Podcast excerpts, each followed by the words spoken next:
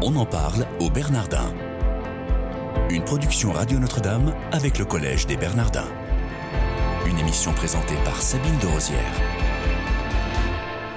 Bienvenue si vous nous rejoignez, on en parle au Bernardin, votre quotidienne du lundi au vendredi toute l'année. Aujourd'hui, j'ai le plaisir de recevoir pour vous Antoine Fleffel. Bonjour monsieur. Bonjour. Merci d'être avec nous. Vous êtes maître de conférences en théologie et philosophie à l'Université catholique de Lille.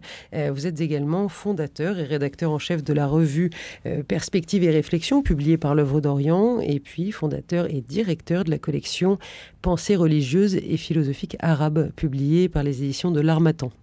Ici, au Collège des Bernardins, euh, il y a un cycle proposé euh, de deux ans sur les chrétiens d'Orient, du Proche-Orient arabe, en partenariat avec l'œuvre d'Orient. Vous donnez ces cours-là. Est-ce que vous pouvez nous dire quelles sont les problématiques abordées? Alors, ces cours découlent de mon engagement à l'œuvre d'Orient, où je suis responsable des relations académiques.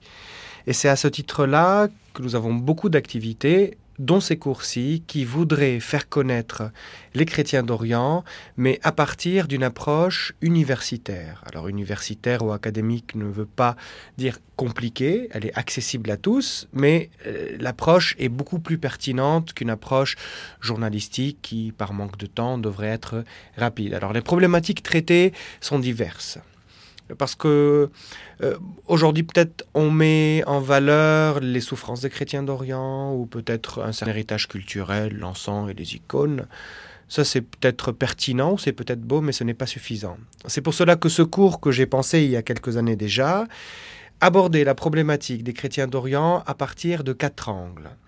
Le premier angle est l'angle de l'histoire, cet angle-ci nous permet de savoir d'où ils viennent historiquement, à quelles églises appartiennent, quel patriarcat, quelle ère géographique. Le deuxième angle est l'angle de la géopolitique. Celui-ci permet de comprendre l'actualité des chrétiens d'Orient. Où sont-ils aujourd'hui? De qui parle-t-on lorsque nous utilisons ce générique qui ne veut parfois rien dire, ce générique de chrétiens d'Orient? Donc le Liban, la Palestine, la Syrie, l'Égypte, l'Irak, etc. Le troisième angle est l'angle de la théologie. Alors lorsqu'on est en Europe et lorsqu'on étudie la théologie en Europe ou lorsqu'on s'intéresse, nous sommes devant une très grande tradition occidentale. Saint Augustin, Thomas d'Aquin, Saint Bonaventure, et la liste est longue. Mais on oublie qu'en Orient, il y a aussi une très grande tradition, pour ne pas dire la tradition d'origine, parce que les dogmes se sont faits en Orient euh, la Trinité, la Christologie, euh, la première fois qu'on a appelé la Vierge Marie Mère de Dieu, c'est l'Orient. Donc c'est pour cela qu'il était très important de se verser sur cette théologie orientale. De remettre les pendules à l'heure. Ah oui, oui. Mais et, pas seulement. Alors euh, ici, quand on dit théologie orientale, ici, genre de la France, on pense peut-être à la Russie, on pense au monde, au monde grec, mais non, il n'y a pas que ça. Il y a la théologie syriaque, une théologie sémitique qui plonge ses racines au, début du kérigme chrétien, qui était un kérigme euh, euh, surtout fait parmi les, euh, parmi les gens araméens. Et quatrième angle, c'est l'angle de la liturgie. Alors cette grande et riche liturgie, encore une fois, en Occident, il y a la liturgie latine, bien sûr, qui est d'une richesse incommensurable, mais en Orient, nous avons plusieurs liturgies qui sont toutes apostoliques, donc qui plongent leurs racines au premier et au deuxième siècle. Du fait de l'actualité, justement, vous l'avez évoqué très brièvement, euh, qui concerne les chrétiens d'Orient, euh, qui est parfois un terme un peu galvaudé, qui était extrêmement complexe. En revanche, est-ce que vous actualisez vos cours en permanence et en conséquence Oui, bien sûr. Alors déjà, du fait d'être à l'œuvre d'Orient, nous sommes tous les jours mis à jour de ce qui se passe en Orient. Nous recevons toutes les semaines des évêques et des prêtres. Donc forcément, nous sommes euh, dans le vif de l'actualité. En plus, moi-même, je suis franco-libanais. Étant libanais, je voyage beaucoup au Liban, étant donné que j'ai des relations académiques, mais aussi des relations familiales et amicales. Et mm, donc oui, en permanence, je suis, je suis mis à jour. Parfois, j'arrive dans mon cours, j'avais préparé quelque chose à la veille, et en, donnant mon cours, eh ben, je donne de nouvelles informations que j'avais depuis, depuis le matin, par exemple. Antoine Fleffel, est-ce que vous pouvez nous dire euh, à qui sont adressés vos cours et à quelle périodicité vous les, vous les proposez?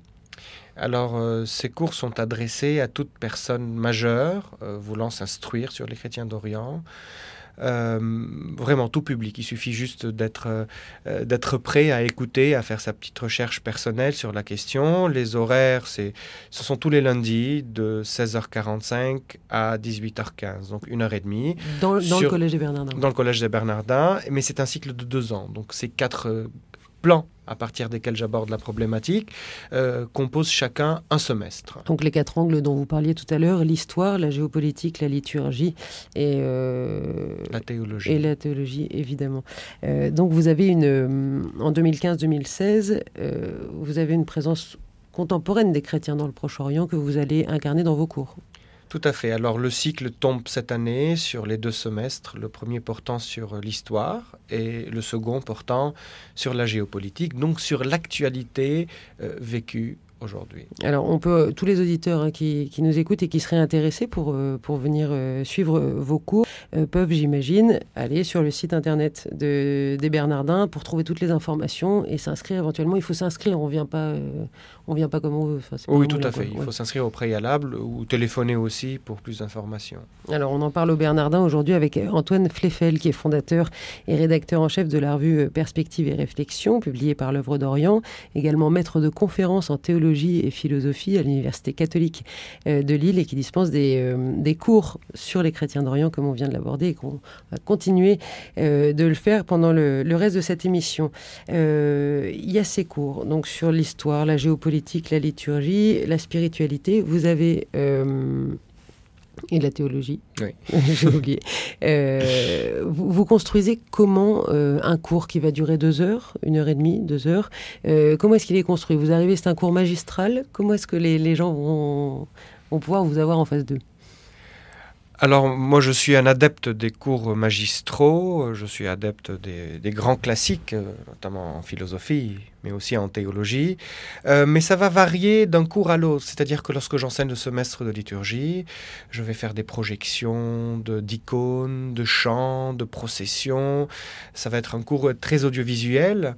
Alors que dans un autre cours qui porte sur l'histoire, je vais plutôt donner des informations. Les, euh, les participants peuvent intervenir à n'importe quel moment, peuvent poser toutes les questions qu'ils veulent bien sûr, parfois je, dois canaliser les questions, surtout quand ça a trait à ce qui se passe aujourd'hui et que ça dégénère sur de problématiques liées à l'islam que j'aborde d'ailleurs dans le volet théologique, parce que je ne parle pas que de la théologie antique des chrétiens d'Orient, mais de la théologie actuelle, et il en existe une qui a, euh, qui a porté ses fruits depuis 40 ans et qui donne beaucoup de réflexions sur le dialogue, sur la théologie politique, sur, sur Israël et Palestine, euh, sur l'extrémisme islamique. Donc euh, voilà, les cours vont varier. Euh, selon les semestres, selon les problématiques. Je donne euh, un, plat de résistance, bien sûr, et je suis à l'écoute de, de, ceux qui, de ceux qui sont présents. Antoine Fleffel, est-ce que vous êtes euh, inquiet pour le Liban et puis le Moyen-Orient de façon générale? Ou est-ce que vous êtes dans l'espérance et c'est ça qui vous anime le plus? Alors, je suis une personne foncièrement optimiste. Et je suis une personne qui garde l'espérance chrétienne et qui, malgré toutes les difficultés, se dit euh, le dernier mot est au bien et pas au mal. Mais cela ne veut pas dire que je ne suis pas réaliste et que nous faisons face aujourd'hui euh, à une situation extrêmement difficile. Que je suis inquiet, oui, je le suis. Est-ce qu'il y a des solutions? Oui, il y en a. Elles sont très complexes. Aujourd'hui, elles appellent euh, l'intervention de grands États, des interventions militaires mais la situation, malgré tout mon, optimisme, est complexe. Alors vous avez plusieurs sites internet, euh, dont un sur lequel euh, je, suis allée, Pensée religieuse et philosophique arabe, et euh, vous avez un, tout un article sur l'utilisation du noun. Et cette utilisation qu'il faudrait faire avec précaution. Est-ce que vous pouvez nous expliquer pourquoi?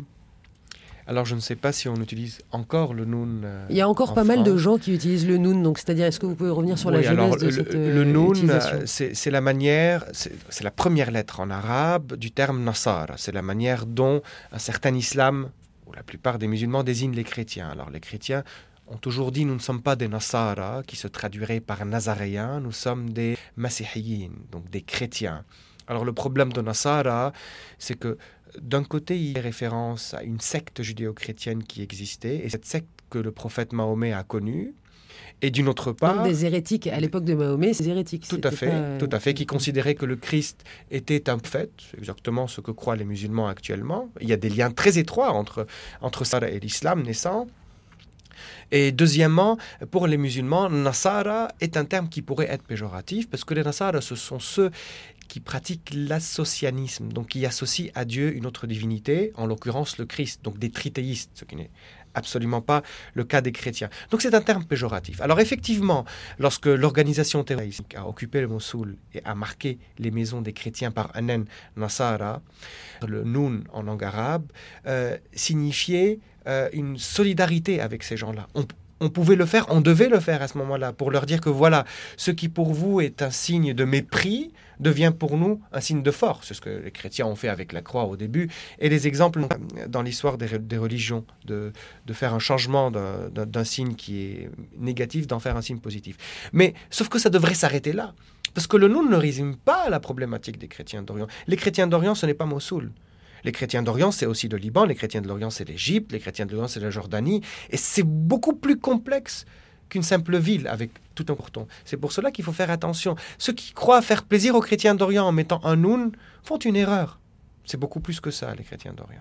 En long et en large. Il nous reste à peu près 30 secondes. Euh, Antoine Fleffel, est-ce que vous pouvez nous dire euh, quel est votre meilleur souvenir ici au Bernardin? Je n'ai que de bons souvenirs parce que la relation qui existe avec les étudiants est une relation très unique. Euh, ce sont peut-être des... mais on est plutôt en famille. On rigole beaucoup. Euh, moi, j'aime toujours mettre de l'humour dans mes cours, même si parfois je traite de questions graves.